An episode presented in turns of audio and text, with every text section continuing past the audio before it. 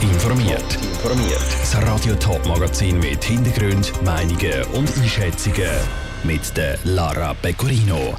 Die Regierung im Kanton Zürich muss Stellung nehmen zu den gratis Corona-Test für Leute unter 25. Und die Firmen in der Schweiz leiden immer noch unter Lieferengpässen. Die Pandemie hält noch lange nach. Das sind zwei von den Themen im Top informiert. Corona-Strategie ist in der Schweiz häufig ein heikles Thema. Die Debatte wird emotional geführt. Es kann sogar in einen richtigen Streit ausarten. Genau diese Erfahrung haben heute auch einmal mehr die 180 Parlamentarier im Zürcher Kantonsrat gemacht.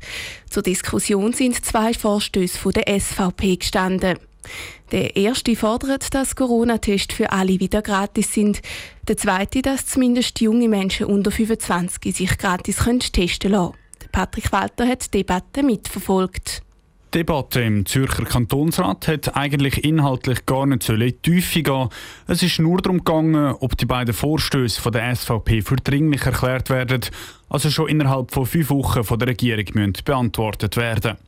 Am Anfang ist es tatsächlich auch um Dringlichkeit gegangen, zum Beispiel beim SP-Kantonsrat Andreas Tauro. Für uns alle hier drin ist etwas dringlich ganz bestimmt nämlich das, dass wir so schnell wie möglich aus dieser Pandemie rauskommen. Somit gibt es eigentlich vor allem eine dringliche Maßnahme.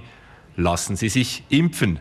Von Gratistests hat der SP-Politiker darum nichts wissen. Das Gleiche gilt für die anderen Parteien von links bis rechts, außer bei der Fraktion der Grünen.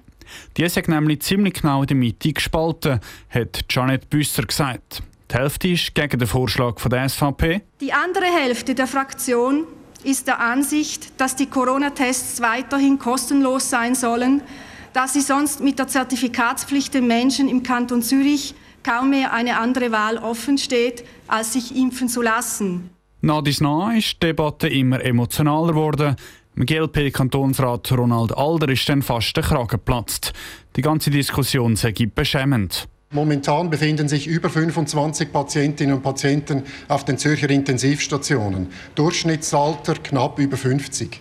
Das sind alles Menschen, die um ihr Leben kämpfen, weil sie an Corona drohen zu sterben.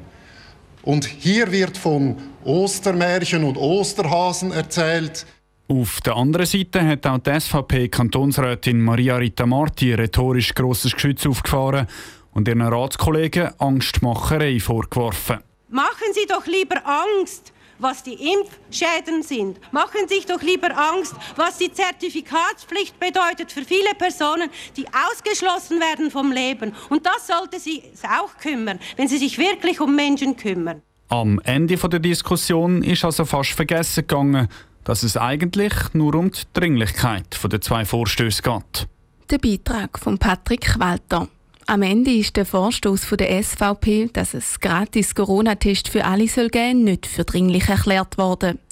Der gleiche Vorschlag für alle unter 25 aber schon. Inhaltlich ist hier damit noch nichts entschieden. Die Regierung muss sich aber innerhalb von fünf Wochen dazu äußern. Geduld ist gefragt und das schon ein bisschen länger. Die Corona-Krise hat zu diversen Lieferengpässen geführt. Besonders betroffen sind die Industrie und die Baubranche, aber auch Gross- und Einzelhändler haben mit Engpässen zu kämpfen. Eine Umfrage vom Wirtschaftsdachverband Economy Suisse zeigt jetzt, ein baldiges Ende zeichnet sich nicht ab. Details von Jonas Mielsch. Die Zahl ist eindrücklich. Ganze 80 Prozent der befragten Firmen haben Schwierigkeiten, an ihr Material zu kommen. Die meisten Probleme entstehen beim Transport und der Logistik, erklärt der Ökonom Michele Salvi. Die Corona-Krise hat die Lieferkette weltweit zu unter Obsi gebracht. Über 40 Prozent der Unternehmen sagen auch, dass eben die Corona-Maßnahmen im Herstellungsland da eine Rolle spielt. Es ist einfach wirklich dass die ganze Mechanismus, die ganze Funktionsweise vom internationalen Lieferkette, von der Produktion durch das Corona jetzt noch nachgelagert wirklich aus dem Gleichgewicht ist worden. Denkbest zeichnet sich besonders in der Industrie- und Baubranche ab. Es fehlt unter anderem an Rohstoffen wie Stahl, Aluminium oder Holz. Die Folgen sind deutlich zu beobachten. Mehr als die Hälfte der Firmen berichtet von Umsatzausfällen. Sie müssen Aufträge stornieren oder neue Aufträge ablehnen.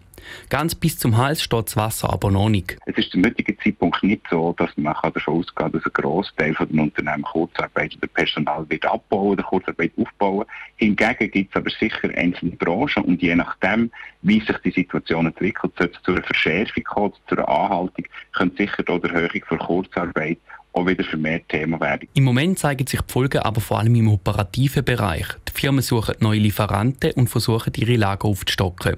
Und auch eine Preiserhöhung ist nicht zu vermeiden. Insgesamt dürfte es einen Preisanstieg von rund 5% geben. Da bei allen betroffenen Gütern. Alles in allem steigt so das Risiko für eine Inflation damit.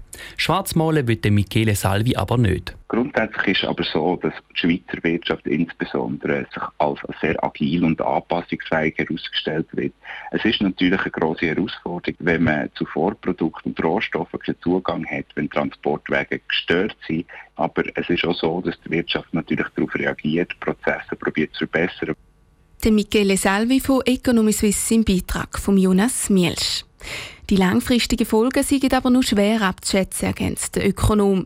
Economy Suisse rechnet aber damit, dass sich die Lage erst im Verlauf des nächsten Jahres bessert. Für die Umfrage sind im Oktober über 230 Firmen und 20 Branchenverbände befragt worden. Mit der Corona-Pandemie hat das absichtliche Verbreiten von Falschnachrichten stark zugenommen. Aus welchen Quellen die Fake News kommen und wie die Schweizer Bevölkerung damit umgeht, hat das FÖG, Forschungszentrum Öffentlichkeit und Gesellschaft von der Universität Zürich verfolgt und im Jahrbuch Qualität der Medien aufzeigt. Und dort zeigt sich auch die wirtschaftliche Situation der Medien. Der Beitrag von der Janine Gut. Seit den US-Präsidentschaftswahlen im 2016 ist das Wort Fake News weltweit bekannt. In der Schweiz sei Desinformation aber vor allem seit der Corona-Pandemie ein Thema geworden. Laut Studien schätzt die Schweizer Bevölkerung seit der Pandemie desinformative Berichterstattung als grosses Problem ein, sagt Mark Eisenegger, Direktor vom Forschungszentrum Öffentlichkeit und Gesellschaft. Falschnachrichten haben mittlerweile über soziale Medien und Messenger-Apps den Weg in die persönlichen Netzwerke vieler Schweizerinnen und Schweizer gefunden. Aus diesem Grund setzen wir im aktuellen Jahrbuch einen Schwerpunkt auf das Thema Desinformation. Sie zeigen dort auf, aus welchen Quellen so Fake News kommen und was die Ursache und die Folgen von so falschen Informationen sind. Es wird aber auch geschaut, wie das gegen so falsche Berichterstattung vorgegangen kann werden in Zukunft. Hier zeigt unsere Studie klar, der professionelle Informationsjournalismus ist für die befragten Schweizerinnen und Schweizer bei der Aufdeckung und Eindämmung von Falschnachrichten unverzichtbar. Die Pandemie hat den Stellenwert des professionellen Informationsjournalismus als Stütze der Gesellschaft und der Demokratie also nochmals verdeutlicht. Es ist also wichtig, dass es professionelle Journalisten gibt, die Geschichten journalistisch verfolgen und mit Fakten wahrheitsgetreu aufzeigen.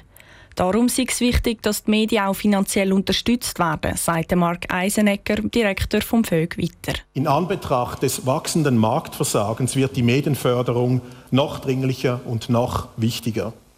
Unser Jahrbuch belegt erstmals auf empirischer Grundlage, dass der Rückhalt für die Förderung von privaten Medien in der Schweiz im internationalen Vergleich relativ groß ist. Aktuell sind die Meinungen dazu ausgeglichen. Die Hälfte der befragten Schweizer befürworten direkte Medienförderung und die andere Hälfte ist dagegen. Der Beitrag von Janine Gut. Im Jahrbuch geht es auch um die wirtschaftliche Situation der Schweizer Medien, wo sich seit der Corona-Pandemie stark verschlechtert hat. Sogar im Online-Werbemarkt, im Hoffnungsträger der Branche, sind die Einnahmen das erste Mal rückläufig. Mehr Einblicke ins Jahrbuch gibt es auf toponline.ch. Top informiert, auch als Podcast. Mehr Informationen gibt es auf toponline.ch.